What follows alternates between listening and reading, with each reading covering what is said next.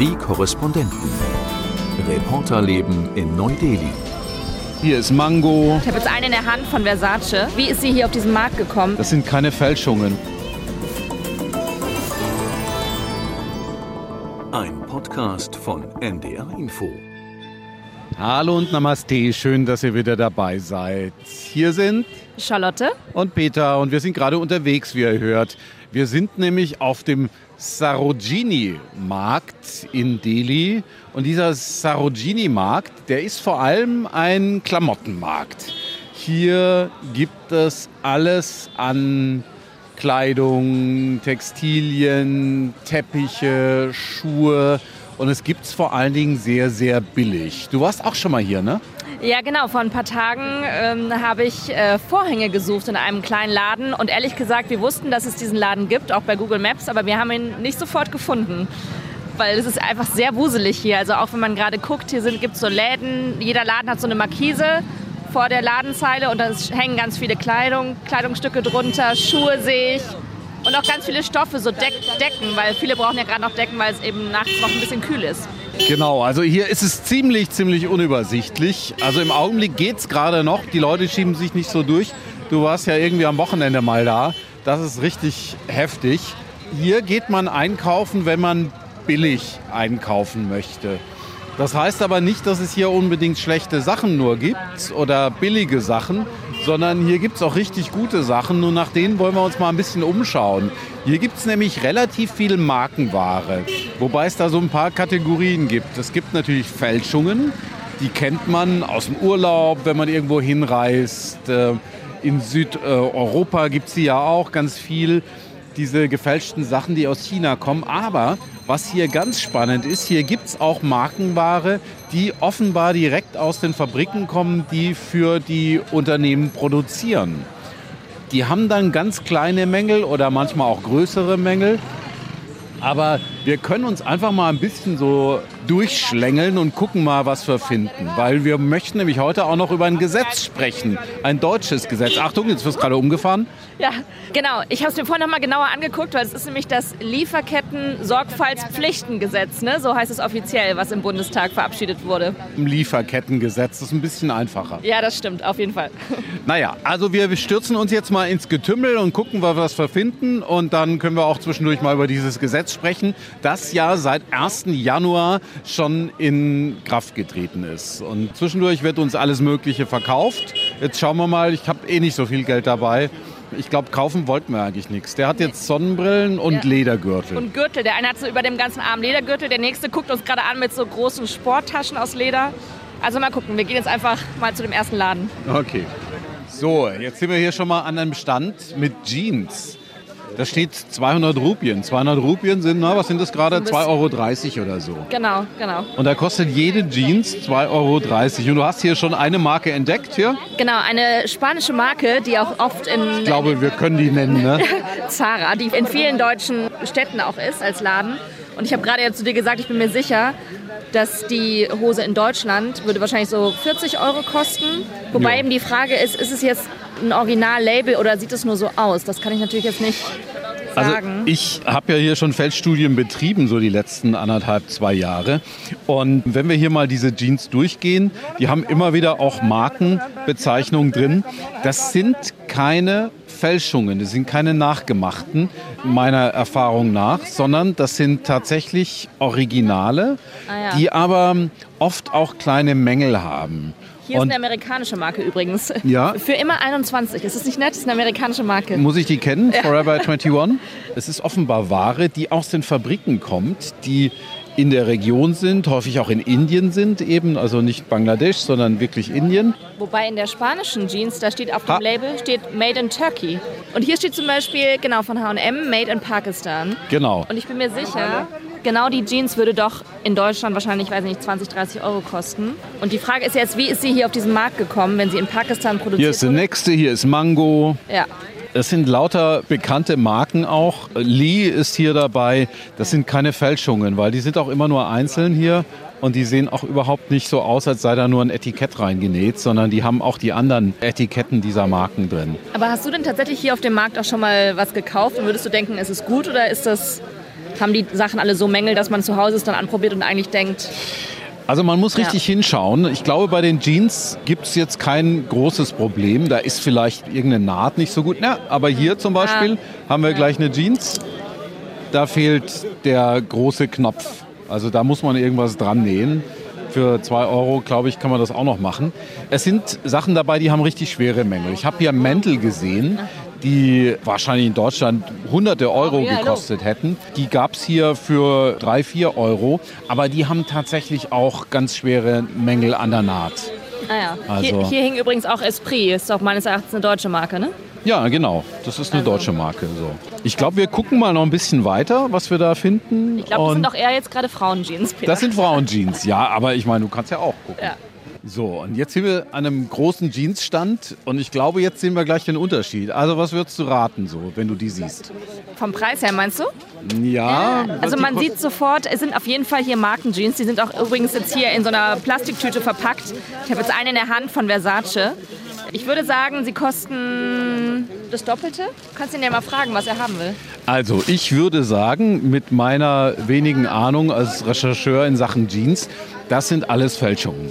Das ist alles zu perfekt, als dass es original sein kann. Also zu perfekt in der Präsentation. Der hat hier Berge von verpackten Jeans mit einem Versace-Etikett drauf. Ich glaube nicht, dass das Originale sind. Ich glaube, die sind falsch. Also die sind nachgemacht. Vor allen Dingen, die sehen alle gleich aus, die Jeans, aber welche haben Versace drauf, andere haben irgendwie Jack and Jones, dann sind welche mit Calvin Klein. Und wenn du die Etiketten anschaust, die sehen alle gleich aus, die Etiketten da drüben. Wenn du da mal schaust, Ja, CK und Versace Größe. und sowas, Ja. alles gleich. Ja, wir kriegen das jetzt alles hingehalten so, weil die denken, wir würden was kaufen, aber ich glaube, wir würden jetzt eher mal nichts kaufen. Aber das ist nicht echt. Nee, nee, und da nee. siehst du auch Ja. den Unterschied zu den anderen da vorne, die einzeln sind. Hier sind sie in großen Massen und alle für einen bestimmten Preis. Und Peter, was denkst du, was kostet sie? Weil ich habe gerade nach unten geguckt, da hängt das, nicht gucken, da hängt das Preisschild. Was kostet sie? Weil man würde ja denken, dass jetzt die Versace Jeans einiges mehr kostet als die anderen. Also ich glaube, ich habe das Preisschild gesehen. Da stehen 550 Genau. Rupien drauf. Das heißt, das sind so gut 6 Euro. Ja, Ne? auch nicht viel natürlich aus Nein, deutscher auch nicht Sicht. viel. Ja, ja. Jetzt gucken wir mal noch weiter, was wir noch finden. Weißt du, was mich die ganze Zeit wundert? Hier ist es so voll, hier sind so viele Menschen und es wirkt so, als wenn es Samstag ist. Aber jetzt, wo wir aufnehmen, ist es Mittwoch. Der Markt hier ist sehr wichtig.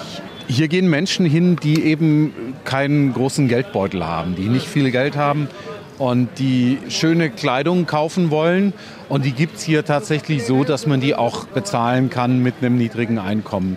Wenn ein Hemd hier 100 Rupien kostet, eine Hose 150, das ist Geld, was doch viele Menschen hier in dieser Stadt aufbringen können auch. Also es gibt auf beiden Seiten dieser engen Straße, übrigens nur eine Fußgängerstraße, gibt es eben diese Läden. Überall haben sie auch so Kissenbezüge, Decken, Vorhänge hängen hier überall aus. Und immer wieder sind hier Leute, die auch nur einzelne Teile hochhalten, also wie ähm, Küchenschürzen, genau. Dann hier Fußmatten, alles dabei. Hier sind wieder Jeans. Das sind auch wieder Pull Bear, Ja. Vero Moda. Hier, Jessica ist übrigens von C&A. Ach, interessant, ja, ja. Und C&A hat ja auch eine ganz eigene Geschichte. Ne? Die hatten doch auch mal, glaube ich, so einen Skandal zum Thema Bedingungen, auch wie die Kleidung hergestellt wird, weil einfach die Sachen so günstig in Deutschland verkauft werden. Ja, ja. ja, aber wir wollten ja mal über das Lieferkettengesetz sprechen, das seit 1. Januar in Kraft ist, dieses Lieferkettengesetz. Das soll ja vieles besser machen. Es, äh, Es gab neulich mal eine Umfrage eines Bundesverbands. Da hieß es dann, dass 70 Prozent der Unternehmen in Deutschland mittelmäßig bis sehr schlecht aufgestellt sind für das Lieferkettengesetz. Nur 6 Prozent fühlen sich mit Blick auf vorgeschriebene Präventionsmaßnahmen sehr gut aufgestellt. Was ja sehr verwunderlich ist, weil alle Unternehmen hatten ja eigentlich genügend Zeit, sich darauf vorzubereiten. Und vor allem geht es ja offenbar nur um Unternehmen ab einer Mitarbeiterstärke von 3000. Und man fragt sich ja schon, also die wurden jetzt nicht von jetzt auf gleich überrascht davon, dass sie jetzt eben überprüfen mü- müssen, wie die Lieferkette eben bis in Länder wie Bangladesch wirklich funktioniert und ob alles mit rechten Dingen geschieht. Genau. Bei diesem Lieferkettengesetz geht es ja darum, dass man darauf achtet, ob die Menschenrechte eingehalten werden. Also ganz grundlegende Rechte innerhalb der Lieferkette. Das heißt, das Unternehmen schauen, was wird denn da eigentlich gemacht? Wie wird denn eigentlich für uns produziert? Und wir haben ja immer wieder Skandale gehabt in den letzten Jahren. Erinner dich mal den Primark-Skandal, wo wir immer noch nicht wissen, ob das Ganze wirklich echt war oder nur möglicherweise von einer NGO inszeniert. Da wurde ja mal, glaube ich, in irgendeiner Hose, Jacke oder sonst wie so ein Hilferuf gefunden von einer Arbeiterin. Und es ist ja die Frage, was dieses Gesetz wirklich bringt. Also natürlich ist es jetzt ein erstes Mittel, um zu überprüfen, ob Unternehmen wirklich diese Lieferkette einhalten, also ob sie überprüfen, ob die Menschenrechte eingehalten werden, wie die Arbeitssicherheit ist. Das ist ja auch immer so ein Punkt. Ne? Wie arbeiten die Frauen zum Beispiel in Fabriken? Arbeiten Kinder? Werden Umweltauflagen eingehalten? Aber da ist ja wirklich die Frage, reagieren die Unternehmen erst, wenn jemand wirklich kontrolliert? Also ich bin da immer noch so ein bisschen skeptisch, wie streng dieses Gesetz wirklich ist.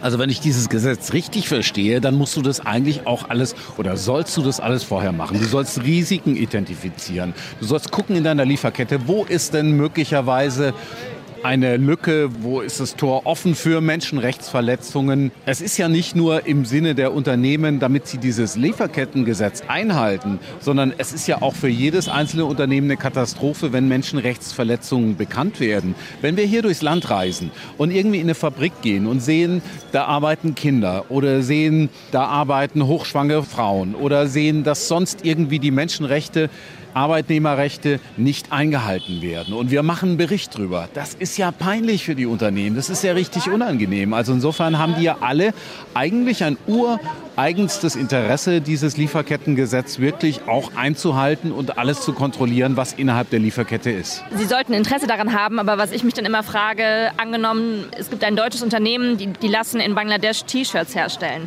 Wie weit geht denn dann die Lieferkette? Also im Prinzip müsste man ja auch überprüfen, wie korrekt verhält sich der Zulieferer von dem Garn, was dafür verwendet wird. Ne? Also ist die Frage, wie weit geht dieses Gesetz wirklich? Oder ändern die Unternehmen nur etwas, wenn es wirklich zu einer Beschwerde kommt von Beschäftigten? Also da ist ja die Frage, wie groß, was gibt es eigentlich für Druckmittel? Genau. Und es geht auch nicht ganz tief in die Lieferkette, also nicht in die zweite, dritte, vierte Ebene einer Lieferkette. Das ist auch so ein bisschen ein Problem. Ich habe neulich mal mit Gisela Burkhardt gesprochen. Die ist von Femnet e.V. Das ist ein gemeinnütziger Verein, der sich für die wirtschaftlichen, sozialen und kulturellen Rechte von Frauen weltweit einsetzt und eben speziellen Fokus hat auf menschenwürdige existenzsichernde und sozial gerechte Arbeitsbedingungen in der Bekleidungsindustrie. Die schauen zum Beispiel nach Bangladesch, wo sie Partner haben. Und Frau Burkhardt habe ich gefragt, was sie von dem Lieferkettengesetz hält. Und sie sagte, an sich ist es ganz gut. Das Lieferkettengesetz ist auf jeden Fall ein guter erster Schritt. Also die Tatsache, dass Unternehmen jetzt ihre Lieferkette besser kennenlernen müssen, dass sie sich anders aufstellen müssen, dass sie Vorsorge betreiben müssen und für die Lieferkette zuständig sind. Das allein ist äh, Gold wert.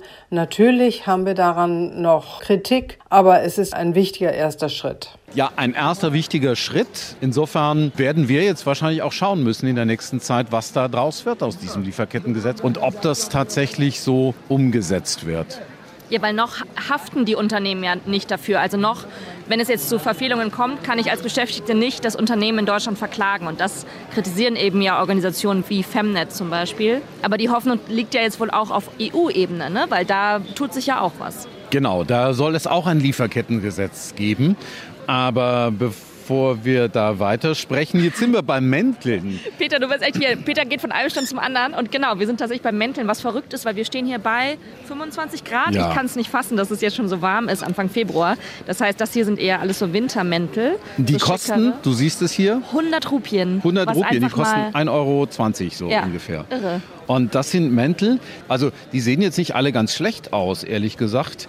Hier habe ich zum Beispiel eine koreanische Marke, SSUM heißt die, Soul.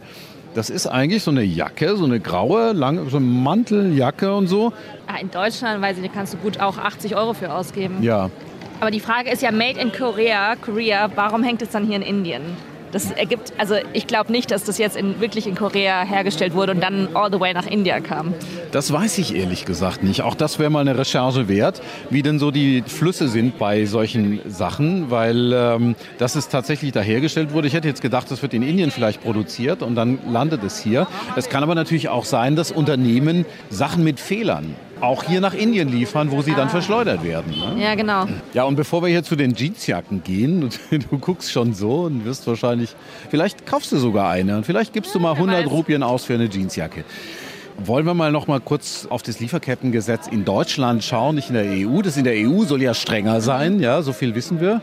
Die Frage ist, wo sind denn die Lücken im deutschen Gesetz? Und die Frage habe ich auch Gisela Burkhardt von Femnet gestellt. Die allerwichtigste Lücke ist eigentlich die mangelnde zivilrechtliche Haftung.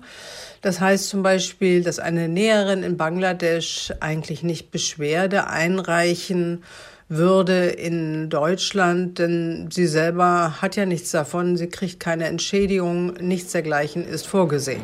Und das mit der mangelnden zivilrechtlichen Haftung, das heißt natürlich auch das Interesse der Menschen in den Ländern, wo produziert wird, ist natürlich relativ gering weil sie selber haben da keine Chance, irgendwie was an Geld zu bekommen. Das heißt, sie sind natürlich dann wirklich auf solche Organisationen wie Femnet angewiesen, auf Menschenrechtsorganisationen, die dann im besten Falle auch eine, so eine Art Beschwerde sammeln, eine Petition einreichen, was natürlich sehr öffentlichkeitswirksam ist, was du vorhin auch schon gesagt hast. Ne?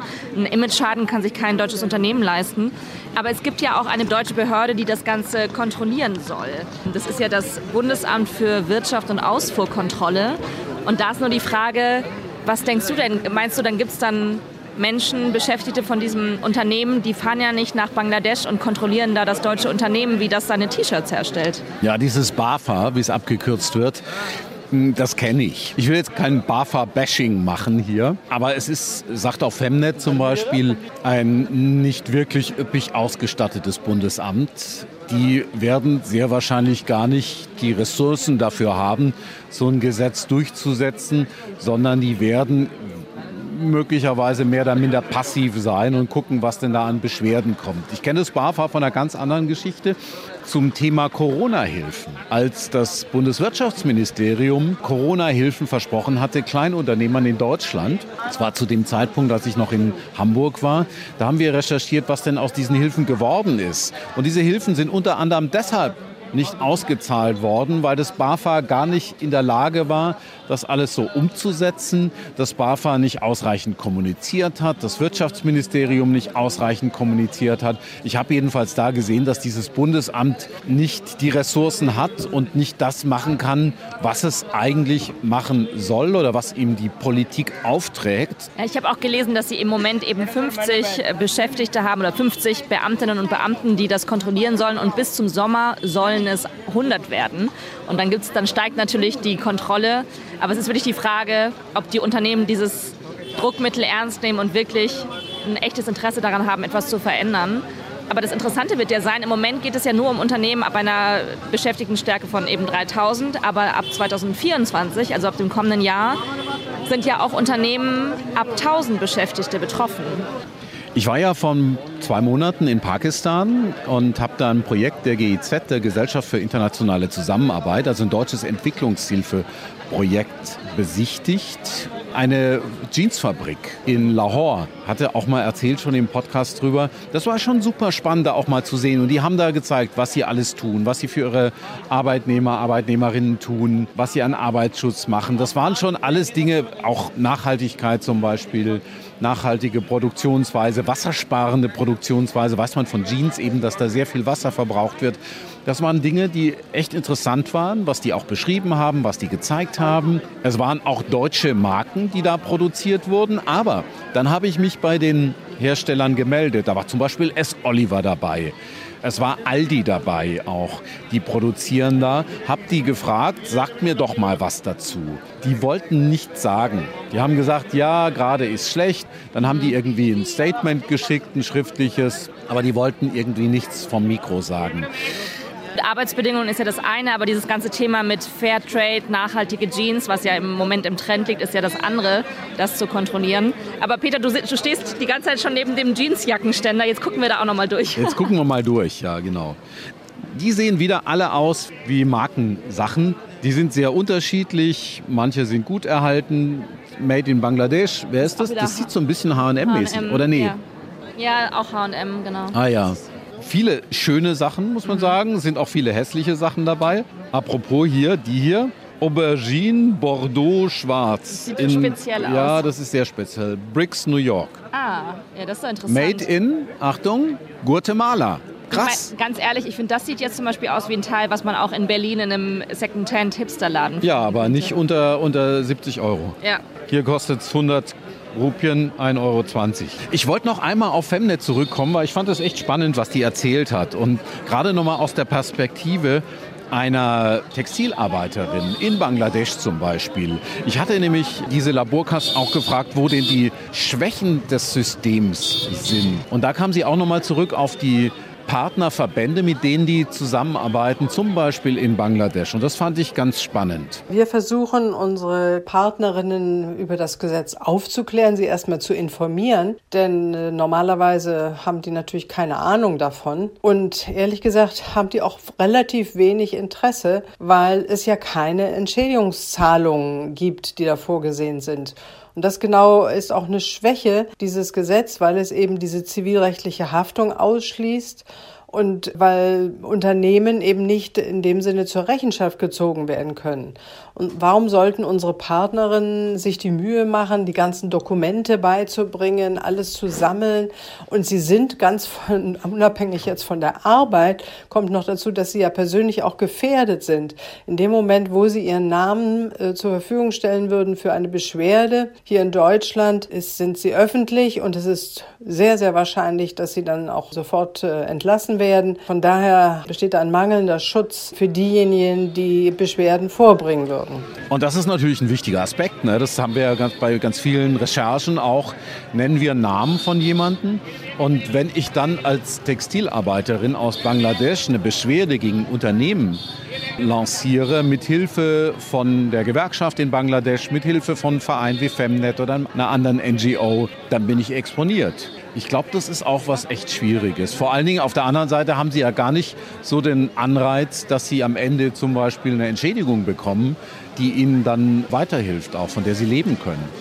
Und diese lokalen NGOs, also diese Organisationen, die diesen Frauen zum Beispiel in Bangladesch helfen, sind natürlich auch für uns praktisch, weil wenn wir da hinfahren würden und dann ähm, Frauen suchen für ein Interview, helfen uns ja gerade als Journalisten genau diese NGOs. Weil es ist auch ziemlich wahrscheinlich, dass wir dieses Jahr noch mal größer über Bangladesch berichten. Ne?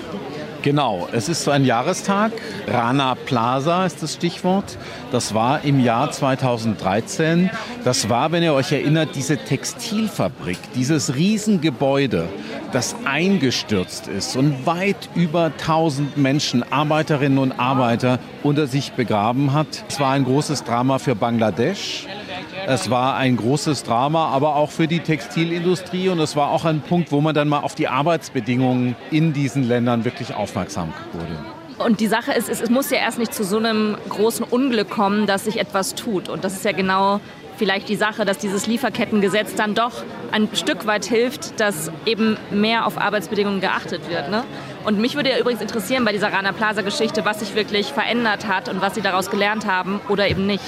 Also aus meinen Erfahrungen der letzten zwei Jahre hat sich in Bangladesch schon einiges geändert. Es gibt viele Unternehmen inzwischen, die auf die Arbeitsbedingungen achten. Es gibt viele Unternehmen, die auch wirklich vorzeigbar sind. Es ist aber immer noch das Problem, dass auch bei diesen Unternehmen manchmal noch ein anderer Zulieferer existiert, ein Subunternehmer, der ganz, aber, ganz andere Arbeitsbedingungen hatte. Also es war vor anderthalb Jahren so, da gab es einen Brand, eine Explosion in einer Textilfabrik in der Nähe von Dhaka, also der Hauptstadt von Bangladesch. Da sind auch x Leute ums Leben gekommen und da hat man festgestellt, unter welchen Bedingungen die da gearbeitet haben. Da waren erstens Kinder dabei, da waren zweitens Heizgeräte in diesem Gebäude, die gefährlich waren, wo man eigentlich auch wusste oder hätte wissen können, dass die gefährlich sind. Und die Notausgänge waren versperrt, sodass Menschen versucht haben, rauszukommen und es nicht geschafft haben. Und da hat man gesehen, dass sich nicht überall was geändert hat. Peter, merkst du, merkst du was? Hier sind so ein paar fahrende Händler und die bieten die ganze Zeit mir so große Einkaufstaschen an und sagen immer, Madam, Madam, dem Sir bieten sie nicht die großen Einkaufstaschen an. Ja, das stimmt, ja. Jetzt kriegst du ja noch ein paar Bartvorleger. Ah ja, ich bräuchte noch eine Schürze tatsächlich. Socken. Ach so, eines wollte ich noch, genau. Eines möchte ich aber noch erwähnen. Letzte Woche war Nana da, Ah, eine ja. sehr, sehr nette Podcast-Hörerin. Mit der habe ich gesprochen, da warst du ja unterwegs. Die hatte uns Kekse mitgebracht, die habe ich übrigens heute verteilt. Vielen Dank nochmal, Sie waren wirklich köstlich. Das freut uns sehr, einfach mal da zu sitzen, mal eine halbe Stunde. Das war jetzt mal knapp. Manchmal sitzt man auch eine Stunde, das Studio zu zeigen, drüber zu reden, über den Podcast, auch wie der aufgenommen wird und so. Das heißt, wenn ihr uns schreiben wollt, dann könnt ihr das gerne tun an die bekannte Adresse neudeli.ndr.de, neudeli.ndr.de. Aber wenn ihr vorbeikommen wollt, nächste Woche kommt eine ganze Familie, dann kommt gerne. Meldet euch vorher an, ein bisschen Abstand ist ganz gut. Wenn wir da sind, wenn wir Zeit haben, dann nehmen wir uns auch die Zeit für euch. Ja, absolut. Und vielen Dank auch für ein paar Themenvorschläge. Also zum Beispiel hat uns eine Hörerin geschrieben zum Thema, dass es doch eine indische Sportlerin gibt im Bereich Radsport und die andere junge Frauen inspiriert. Und da werde ich auf jeden Fall mal dazu was lesen und gucken, ob das wirklich auch ein Radiostück werden könnte. Wir stürzen uns jetzt noch ein kleines bisschen ins Getümmel und wünschen euch einfach mal eine schöne Woche.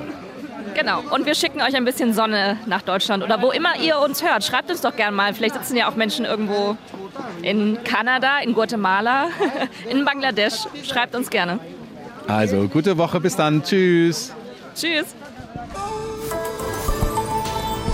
Die Korrespondenten. Reporterleben in Neu-Delhi. Ein Podcast von NDR Info. Hallo, ich bin Corinna Hennig aus der NDR Info Wissenschaftsredaktion. In der neuesten Folge unseres Podcasts Synapsen geht es um ein Problem, das der Weltgesundheitsorganisation große Sorgen macht. Übergewicht und Adipositas.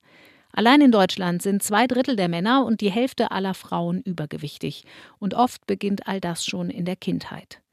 Die Forschung weiß mittlerweile ziemlich genau, dass massives Übergewicht für viele Folgeerkrankungen verantwortlich sein kann. Tatsächlich haben Adipositas-Forscher herausgefunden, dass Hormone eine wesentliche Rolle spielen. Und darauf ruhen jetzt große Hoffnungen. Es gibt nämlich neue Medikamente, die schwer adipösen Menschen helfen könnten. Übergewicht, die Pandemie der Kilos heißt die Folge. Zu finden in unserem Wissenschaftspodcast Synapsen, wie immer in der ARD Audiothek und da, wo es Podcasts gibt.